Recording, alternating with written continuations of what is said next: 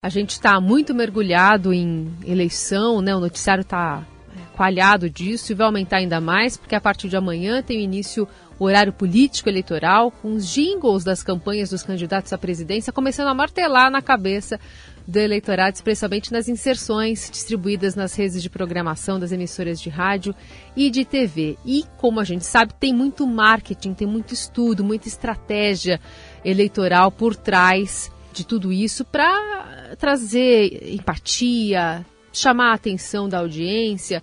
Por isso a gente conversa e convida com o repórter do Caderno 2 do Estadão, Júlio Maria, para analisar essas produções musicais das campanhas de alguns dos presidenciáveis aqui no nosso Jornal Dourado. Bem-vindo, Júlio. Bom dia. Bom dia, bom dia, Heisen. Ouvintes da Rádio Eldorado. Esse tema é muito bacana, né? A gente falar de jingle a gente entender como é que é pensado, não é uma, não é uma música que sai do nada, né, para embalar essas campanhas eleitorais. Muito legal e obrigado pelo convite. Prazer é todo nosso. Aliás, estava contando aqui nos bastidores que a gente torce para chegar esse dia, né? Quando o Júlio analisa os jingles, os que vão virar chiclete, os que vão dar voz a determinada parcela do eleitorado, focando né, na estratégia de cada candidato. Cada linha escrita ali, cada nota musical tem um, uma razão de ser. E aí, Júlio, não sei se você tem essa percepção também daí, está muito pulverizado, né? Parece que as campanhas elas também estão contando com uma cartela de opções, diversos ritmos, diversos formatos, para atender esse público que também está segmentado ou às vezes até distribuído nas redes sociais. Como é que você está analisando de uma forma geral o que está surgindo por aí? Eu estou entendendo que fazendo a pesquisa para a gente conversar aqui, o quão difícil, inclusive, foi chegar ao jingle oficial, porque você entra nas redes, hum. você entra no YouTube, por exemplo, e você observa já uma coisa muito diferente, muitos jingles, né? Então você tem o jingle oficial de um candidato e você tem outros feitos pelos seus simpatizantes que vão lá hoje muito facilmente e produzem seus jingles. Essa forma mais estilhaçada, né, de se produzir conteúdo dos nossos tempos, ela está diretamente é, refletida na produção de jingle. E a gente observa um outro desafio, Carol. Eu diria quase que uma crise do jingle, porque a gente está vivendo um tempo em que as pessoas não cantam mais a mesma música. É muito diferente lá de 89, quando Lula lá virou o que virou, aquele hit até hoje lembrado, ou do Francisco Rossi, ou do Emael, né? Que são jingles históricos que ficaram para sempre porque as pessoas cantavam uma mesma música. Hoje, não, né? As pessoas estão acostumadas cada uma a cantar sua música, a buscar no, nas, nas plataformas de streaming uma canção. Então existe, eu acho que um desafio para se mobilizar com uma canção, né? Uma canção mobilizadora hoje realmente, ela precisa ser mais forte talvez do que nunca e o jingle é isso, é a mobilização, né? É colocar na cabeça das pessoas uma trilha sonora que tenha muito a ver com aquele candidato. Por isso que tem que ter muita música, diversidade de gênero, de gêneros também, porque o consumo é muito rápido, Júlio. As pessoas já consomem e já trocam. É. Eu acho que sim também, viu, Heisen? É, as pessoas consomem rápido, elas não têm introdução, né? É, é, a gente fez até uma matéria interessante, como que a, a introdução está sumindo das canções, porque o, o, ouvinte ansioso, né, a ansiedade hoje, a auditiva, ela quer logo a mensagem.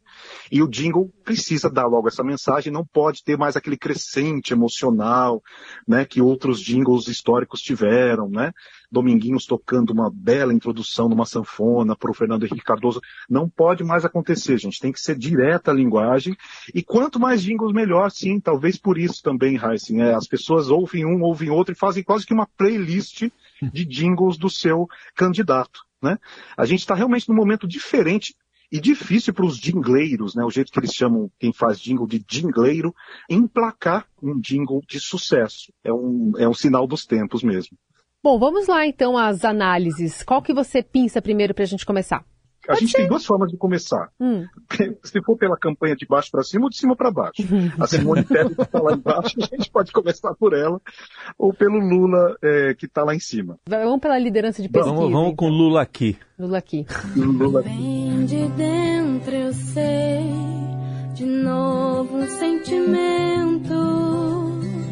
Por muito tempo esperei e o coração segue pulsando, sem medo de ser... Bom, apresenta pra gente alguns, alguns insights aí pra gente até analisar melhor tá. essa música e ouvir melhor depois. Tá legal. Aqui a gente está ouvindo uma, uma versão muito colada ao Lula lá, Sem Medo de Ser Feliz. Esse jingle feito em 1989 pelo Paulo de Tarso, né, a equipe do Paulo de Tarso, que era o marqueteiro do Lula então. E tem coisas muito legais, até eu acho que bom começar por ele, Carol, porque esse jingle, ele dá certo. E tem umas curiosidades, vamos lá. Sem medo de ser feliz, o Paulo me disse a semana retrasada, eu tive falando com ele, ele disse, olha, a, a expressão sem medo de ser feliz, talvez o Heisen se lembre. Quem falava isso, Heisen, no mundo futebolístico? Você se lembra? No mundo futebolístico? Fernando Vanucci. Fernando Vanucci, verdade. Olha onde os caras foram buscar Alô você! Grande Fernando, que dizia então essa frase, sem medo de ser feliz, o Paulo foi, pensou essa frase e incluiu na música, e isso deu muito certo. Agora, musicalmente, tecnicamente falando, ela tem aí uma explicação.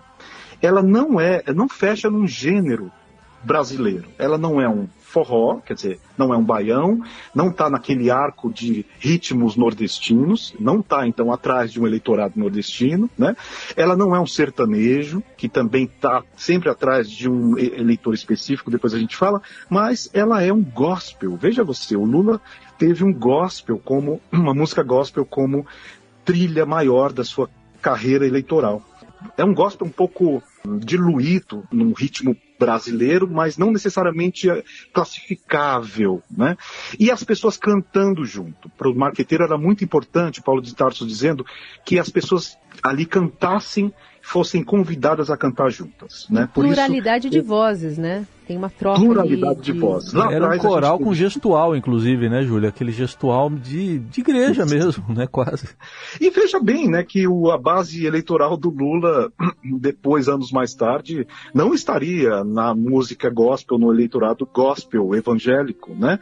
É, isso estaria muito mais ligado hoje ao Bolsonaro do que ao Lula, mas o Sem Medo de Ser Feliz é uma música inspirada no, no universo das igrejas evangélicas. Isso já é muito curioso, né? Saber que existe essa inversão. Lá atrás cantavam Chico Buarque, Gil, Djavan, todo mundo se mobilizando. Hoje, um clipe refeito desta música foi cantado pelo Pablo Vittar, canta no clipe Chico César, Duda Beat, Paulo Miklos.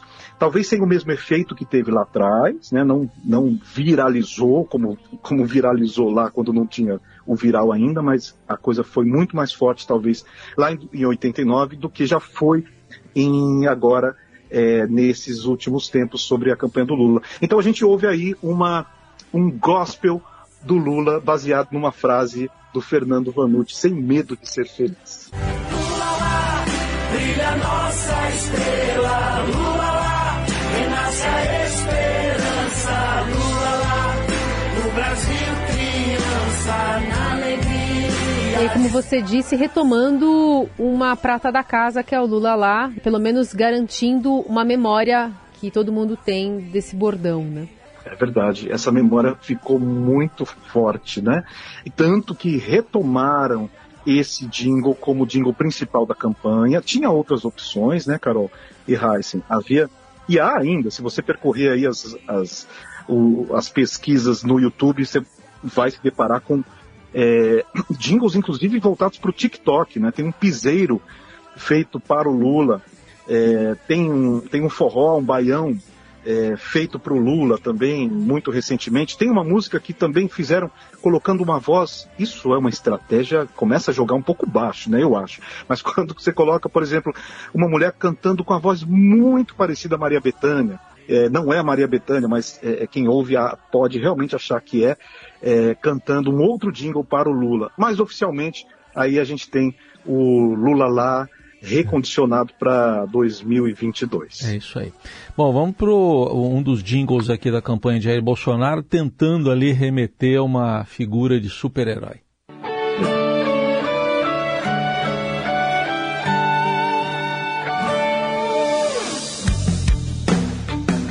Brasil é o capitão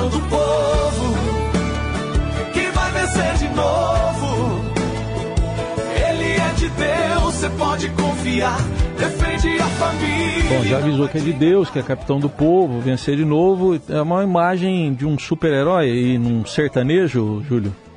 Perfeito, né? É o, o, o centralismo, né? É o, é o, o super-herói, é a negação do outro, né? Isso é uma coisa.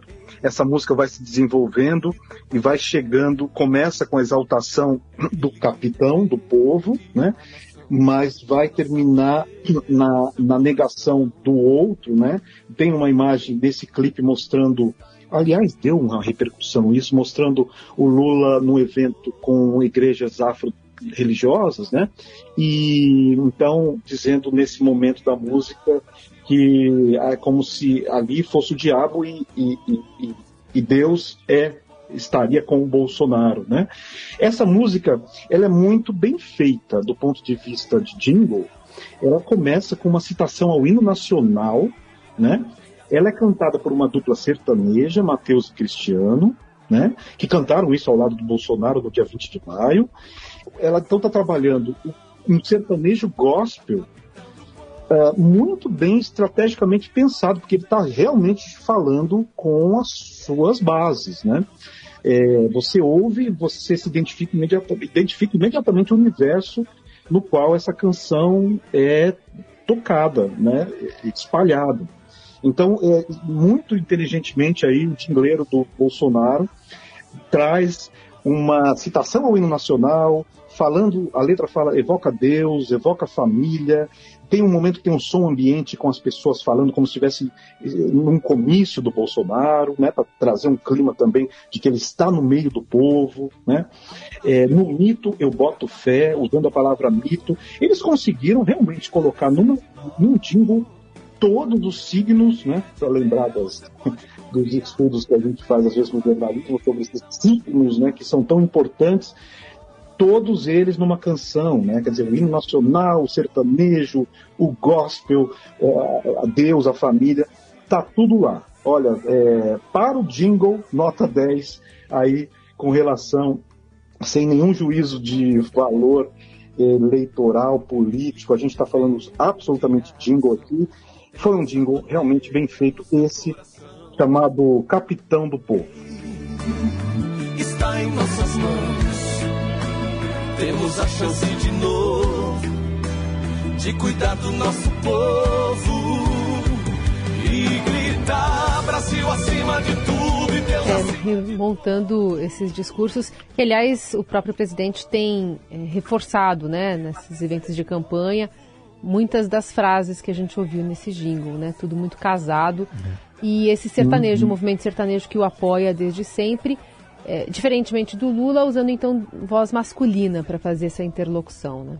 E a capilaridade que isso tem é algo impressionante, né, uhum. né, Carol? Uhum. Pensar que esses grupos podem tocar essa música muitas vezes no final de semana, Sim. né? Porque eles realmente se tornaram um partido político do Bolsonaro, né? A música sertaneja é o primeiro caso na história, eu posso afirmar isso, de um gênero musical convertido 100% à base política de um único nome, né? Uhum. Isso nunca aconteceu. Hoje ninguém, você tenta entrevistar as pessoas do mundo sertanejo, ninguém fala contra o Bolsonaro, porque tem razões também de interesses de shows, né? Uhum. Tem um mercado aí girando as pessoas que mantêm esses shows, essas grandes feiras, elas são ligadas ao Bolsonaro e elas pagam esses artistas. Então existe também um valor aí envolvido, mas também ideológico, né? Então essa canção feita também para ser tocada por essas duplas, né? Uma estratégia. Bom, a gente tem o candidato também que, se, que reforça isso na mensagem, nem Lula nem Bolsonaro, que é o Ciro Gomes.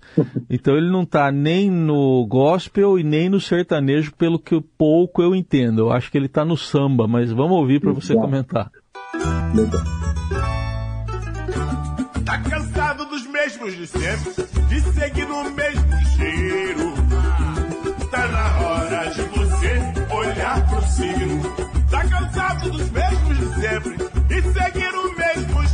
Passou a mensagem aí, né, Júlio? Que ele quer. Passou a mensagem. Passou a mensagem. Não tem no histórico dos jingles no Brasil, é, assim, Carol, um samba hit, um samba que tenha colado né, como um grande hit nacional. E, curiosamente, agora o Ciro Gomes quis mesmo se descolar dos outros dois, né? Não trouxe gospel, não trouxe sertanejo, não trouxe forró, não trouxe baião.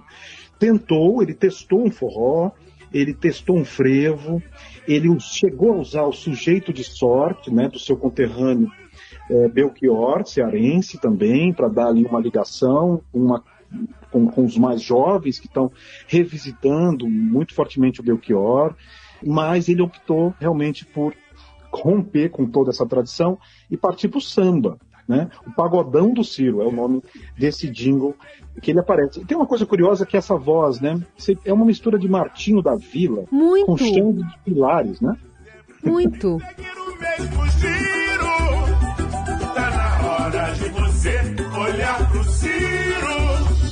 Muito, esse cavaquinho característico, né, das músicas do, do Martinho. Isso é muito engraçado, né? O, assim, nas internas é muito bem-vindo quando o cara que canta, que, que, geralmente não é nem dito o nome dele, é, se pareça com algum grande nome né, da música brasileira, traga essa referência sonora, já que ninguém vai ver o rosto. Então é uma esperteza Sendo que o Martim da Vila está lá na campanha do Lula, né?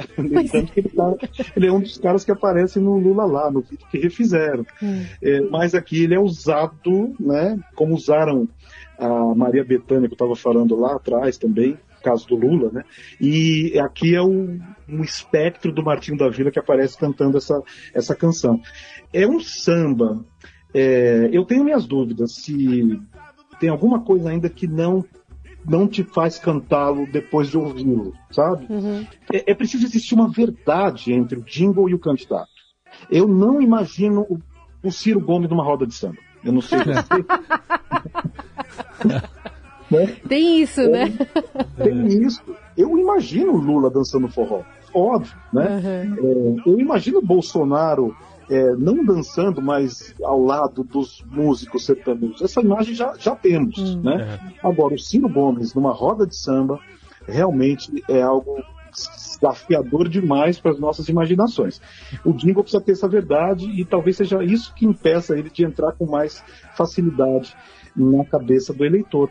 A gente está ouvindo aqui no Jornal Dourado o repórter Júlio Maria, que está acompanhando aqui a gente, está ajudando-nos a entender um pouco melhor sobre esse início né, de campanha eleitoral. Júlio Maria, queria que você falasse um pouquinho agora de Simone Tebet, nessa disputa tão polarizada. O que, que, você tem a dizer de uma candidata mulher e da campanha dela de música mesmo, trazendo aí de aproximação com os eleitores? Olha só, a gente está ouvindo aí um começo de um feminejo, né, um sertanejo feminino. Tem muito a ver com o discurso da Simone Tebet. Né? Ela é, traz um empoderamento, a letra da canção traz uma mulher cantando, isso já é bastante significativo no jingle. E vai falar da força da mulher, da esperança do Brasil. Bastante delicado, não é um jingle agressivo como os outros, não se refere diretamente aos adversários não ataca né, nem Bolsonaro, nem, nem é, Lula, nem Ciro, e faz ali um trabalho muito delicado, talvez até delicado demais, Carol. Vamos ouvir um trechinho. É a Simone, força da mulher. É a Simone, esperança do Brasil. Vem lá do interior do coração do meu país. A força de uma mulher, a esperança do Brasil. A fé dessa mulher. É, até no momento alto da música, no refrão, você não sente aquele impacto, né? Que as outras que a gente ouviu não, deu pra sentir. Tá muito bonitinho, tá muito boazinha, é, né? É. A Simone precisava trazer um empoderamento pouco mais posicionado e, e, e combativo. Né? Né? Marília Mendonça mostrou como fazer isso com muita força né? nas canções de Marília. Talvez tenha faltado beber um pouco mais no feminejo uh, de combate, né? Que, que a gente falava que era um pouco mais dessas duplas recentes e da Marília Mendonça. Eu sinto for, falta de força, é, de verdade. Está super dentro da proposta, ela quer um eleitorado, está tá no campo, né? Está no campo também essa busca da Simone Tebet. É chamada de Simone porque o Tebet já pouco tempo para pôr isso na cabeça das pessoas, é a Simone, é, mas eu acho também, Carol, que falta aí um, é, um, um refrão mais forte, né? E muito lento. Eu acho que está num andamento é, muito é. lento, né? Que faz a gente ouvir com aquela, puxa, mas não é o ambiente para isso. A gente não está vivendo esse ambiente de purezas e delicadezas políticas, né? Então realmente eu sinto falta de algo mais forte para Simone. Eu acho acertado o feminejo, eu acho perfeito para ela, porque está muito urbano hoje, né? Você tem o campo e tem a cidade, é, olhando e ouvindo isso. Agora, é, faltou mesmo uma pegada de mais é, poder aí para Simone conseguir ser mais feliz no, no jingle. A coragem da guerreira, a voz da nossa. Muito bem, esse é o Júlio Maria fazendo essa análise para você dos jingles que você vai ouvir cada vez mais frequente a partir de agora.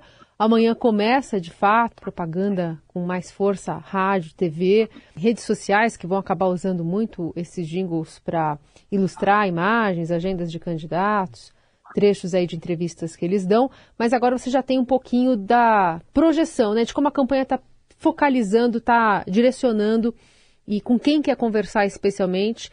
Ficou claro aqui que o público evangélico é um, um foco muito importante né, para as duas principais campanhas, estão tentando conversar, que seja também por parte da música e, e, fazendo essa interlocução. E lembrando que esses que a gente mostrou são os oficiais, né? Sim, sim. Muitos jingles em TikToks e muitos, uh, muitas ações serão feitas por esses candidatos, com certeza, nesse estilhaçamento musical que a gente vive hoje. Júlio, muitíssimo obrigada pela curadoria, que a gente vai ficar de ouvidos atentos aqui nos próximos dias e semanas. Um beijo, obrigada pela participação Obrigado. mais uma vez. Valeu, gente. Obrigado vocês, Carol, Heisen e ouvintes. Um prazer.